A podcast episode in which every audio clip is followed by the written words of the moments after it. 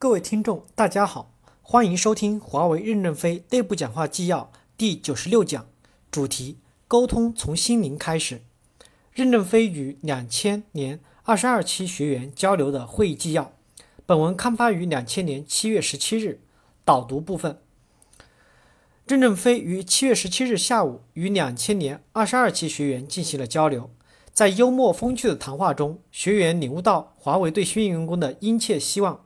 为了更好的交沟通，先表明三个原则：一，孙总上次与新员工沟通中的观点与我一致，相同的不必再问，已在华为人发表，请阅。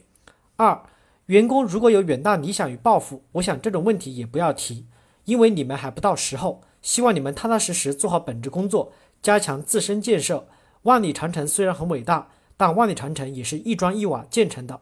今天我们看到卖旅游门票时很兴奋。但是你没有想到，几千年前人们修万里长城时的含辛茹苦和血泪。今天我们也在创造一个新的万里长城。因此，在合作建设的这个时代里，不要去考虑伟大。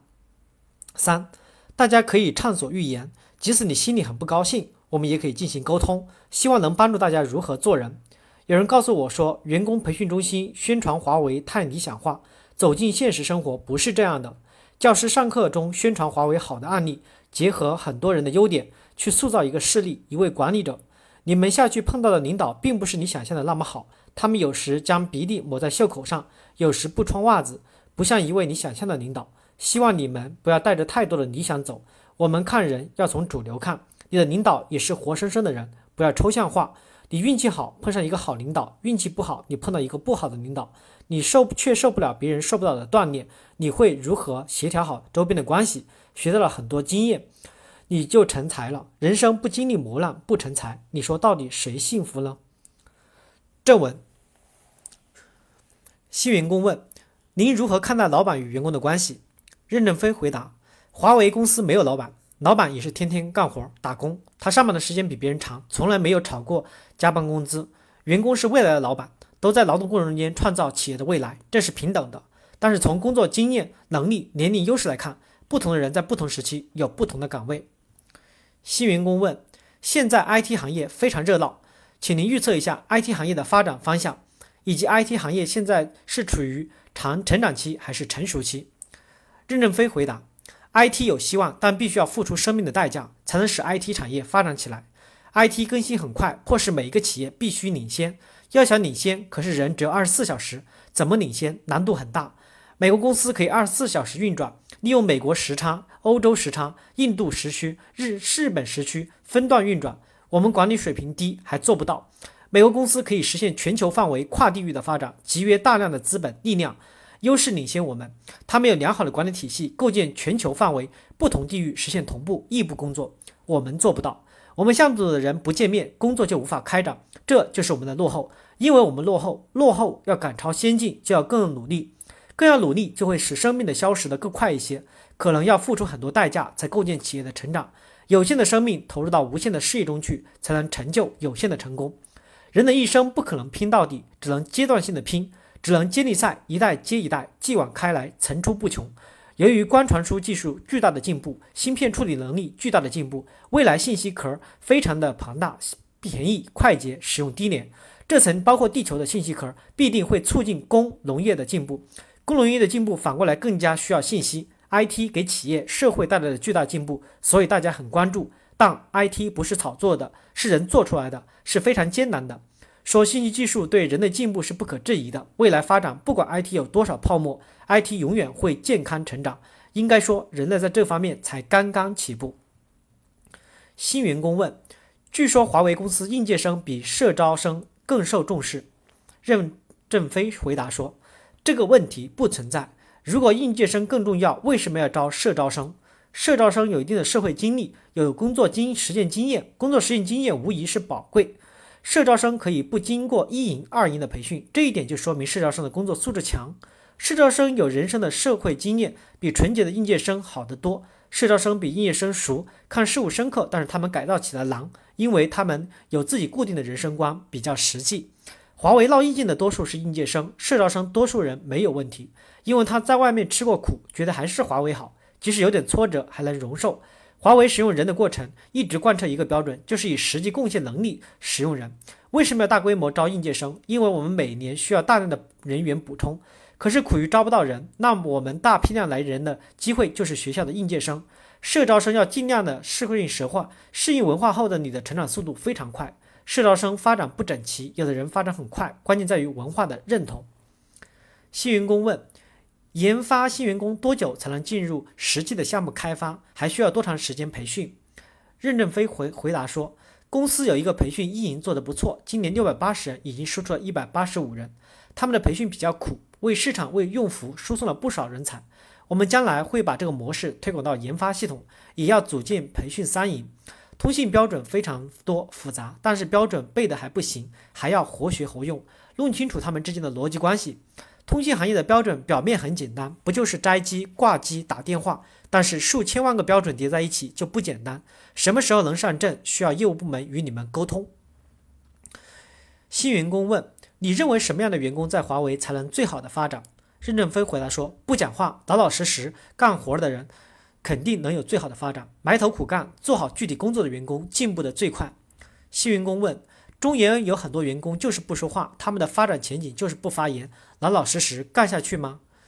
任正非回答说：“我是指不要哗众取宠，也不要构想脱离公司实际的问题。这个不讲话是是指此而言的。积极的思维，勇敢的创新，不怕失败与挫折，坦诚的相互沟通，真心的互相帮助，你肯定进步快。我讲过，员工多一点打工意识，少一点主人翁心态，是少一点，而不是一点不讲。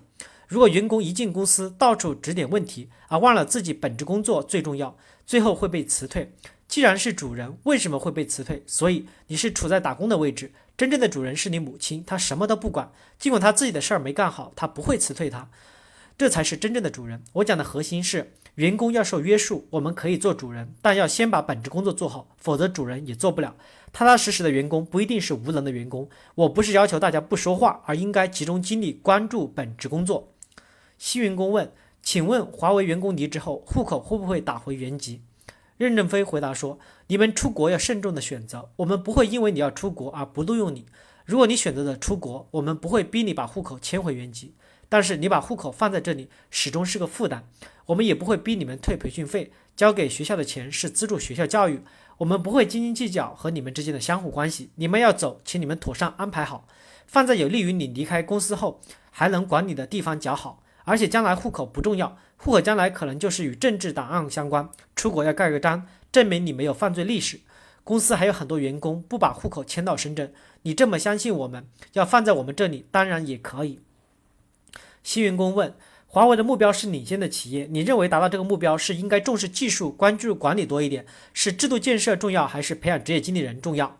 任正非回答说：所有的公司都是管理第一，技术第二。没有一流的管理，领先的技术就会退化；有一流的管理，即使技术二流也会进步。技术能不能决定公司的命运，现在也是个问号。制度建设和职业经理人并不矛盾，制度建设需要经理人参加，制度贯彻落实也需要经理人参加。我们的管理变革会推进到每一个基层部门，每次推进就是一次学习。技术的人也要学管理，管理的伟大贡献可能就是填好一张表，执行一段程序。你也不要认为你能。你能干大事儿，从实事求是的角度起步，你可能就不栽跟斗。新员工问：如果开发一个新产品是失败的，公司如何评价这些人的价值？任正非回答说：评价研发人员与项目成功与否没有太大的关系，因为立项是由高层领导、研发行销委员会做出的，与研发人员没有非常大的责任关系。公司研发流程中一定要淘汰一部分产品，因为这是个老八口，进来的项目多，最后成功的项目少。如果淘汰项目，最后同时淘汰人，我们就太傻。我们花了几百万、几千万培养的研发人员淘汰掉，那不等于我们投资的教训就白丢了吗？如果很好用起来，就是宝贵的经验和财富。因此，淘汰项目与淘汰人是两回事。淘汰项目不淘汰人，但是项目过程中间每个研发人员本身主观能动性很重要，可以反对这个项目，这也是你才能构成的一部分。有失败的经验的员工比一直优秀的员工更容易成功。新员工问。听说市场部挫折感很强，请教您该如何处理？任正非回答说：“我没有最初的挫折，因为我这一辈子都不顺，挫折多了，对挫折就麻木了，越挫越勇就出来了。你在家里、在学校、进入培训中心都有人宠你，到了市场没有人宠你，你要自己调整心态，哭鼻子是可以的，但不要让别人看到，这可能对你评价不是特别好。市场部是屡战屡败，屡败屡战，越挫越勇。任何人都会遇到困难，即使把爸妈带在身边也会有困难。你们要经得起生活的风浪的洗礼。最后送给大家一个建议：大家碰到挫折的时候，不要自残，不要伤害自己。受挫折是难免的，熬过挫折就是希望。新员工问：“你对做技术的女员工有什么建议和要求？”任正非回答说：“这个世界对女员工不公平，我是站在同情你们的立场。不仅是传统势力的影响，从事研发女员工很艰苦，而且 RT 平均四十九天刷新一次，你不刷新就会落伍。女员工由于在体力、身体素质比男员工弱，你在。”拼的过程中间会比别人更有困难，但是从事技术岗位很多，不一定要从事纯技术岗位，从事技术管理工作会比较好一点。女员工在身体上不如男员工，在拼的过程中间不要自尊心太强，一定要爱护身体。你们还要再干几十年，但是女员工很细致，在维护老版本方面，女员工有优势。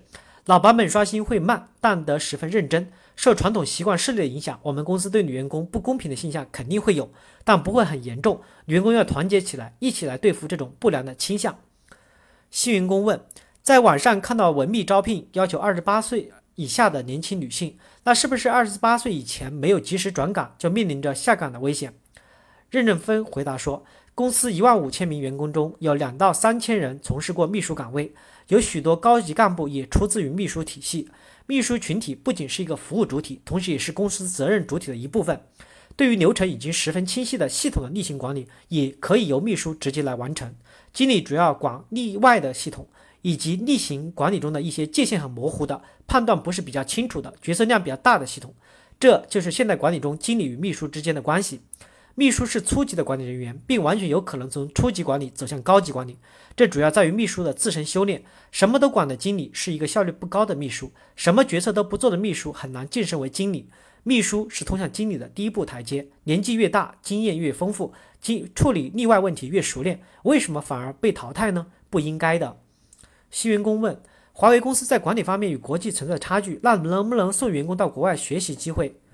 任任飞回答说：“员工要到国外学习，就是辞职，学好再回来，再次考核上岗，这是个相互选择的结果。而且我们劳动力是市场化的，你到公司应聘，水平高，我们就讨论给你多一点钱。劳动的准备成本应由你们自己支付。”新员工问：“海沃开拓非常的艰苦，能不能举具体的例子？在福利待遇上有没有补偿？”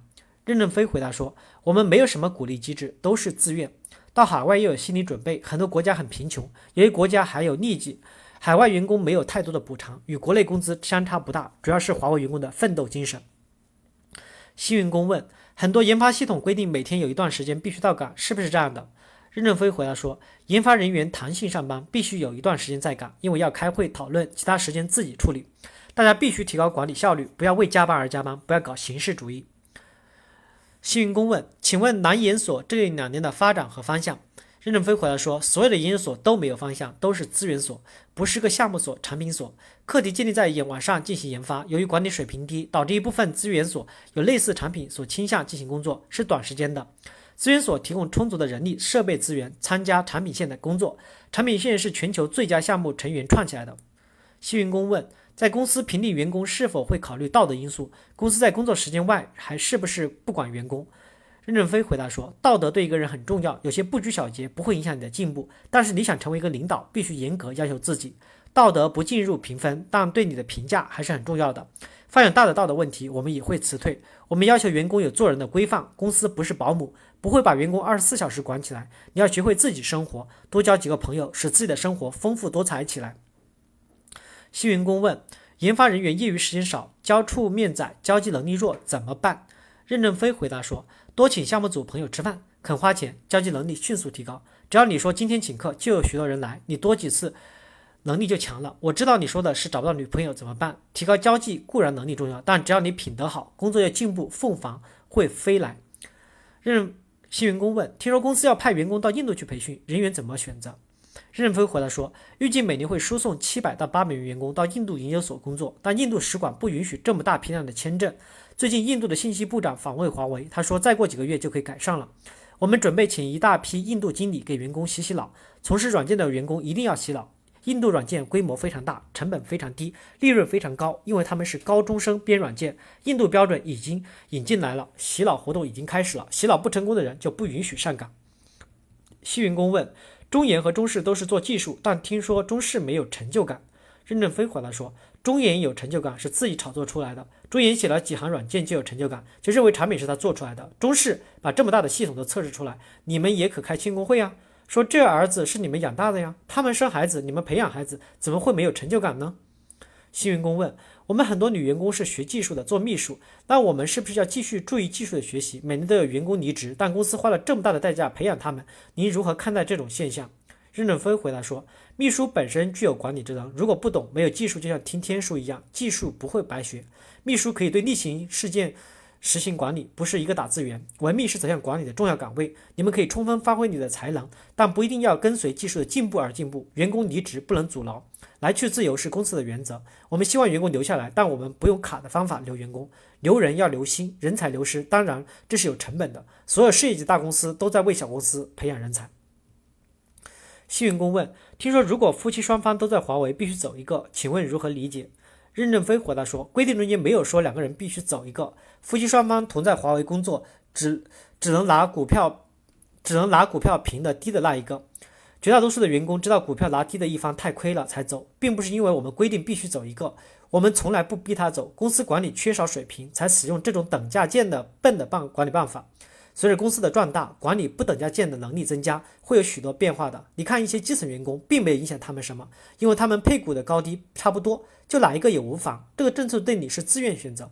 我们对基层员工不会苛刻，对有管理权力的高级员工会有严格的要求。新员工问：华为不是培养院士的地方，那华为如何把握新进的技术？我们岂不是跟着业界巨头走？任正非回答说：“青少青年人不要把名誉看得太重。如果院士代表未来方向，那我们招几个院士进公司就可以发展了，何苦这么辛苦管理？我们不号召员工争取虚名，不为虚名所累，就是不必去争取院士的桂冠，只要产品做好了就行。国家设立的院士主要是在基础研究的有重大贡献，能为国家重大政策参谋的。我们公司追求的是真真实实的商业成就。我们是一个没有英雄的公司。”中国为什么英雄辈出？是因为国家数百年来苦难深重，因此有禁烟英雄、抗日英雄等等。北欧国家没有英雄，因为他们没有人侵侵害他们，国家建设也很规范。新员工问：不学技术的员工希望在管理道路上走得很远，应如何选择？任正非回答说：不学技术的员工要在管理上走得很远，只能离开华为，因为华为管理不可能离开华为的主线，管理必须与主主流线相关。因此，不懂技术就是要努力钻研，钻研程度可以不要很深，但是一定要懂。新员工问：许多是非技术的员工，公司分配能不能考虑专业知识？任正非回答说：不能全部要求员工到学都学技术。其实文化是多元化的，技能也是多元化的。我们还招了很多小语种的人，但是各位员工一定要懂公司的主流线。大家都具备自学的基础，有学习的条件，要不断的加强学习，融入公司的主流线。纯粹学技术的人也要学管理，学管理人要学技术，相辅相成。感谢大家的收听，谢谢大家。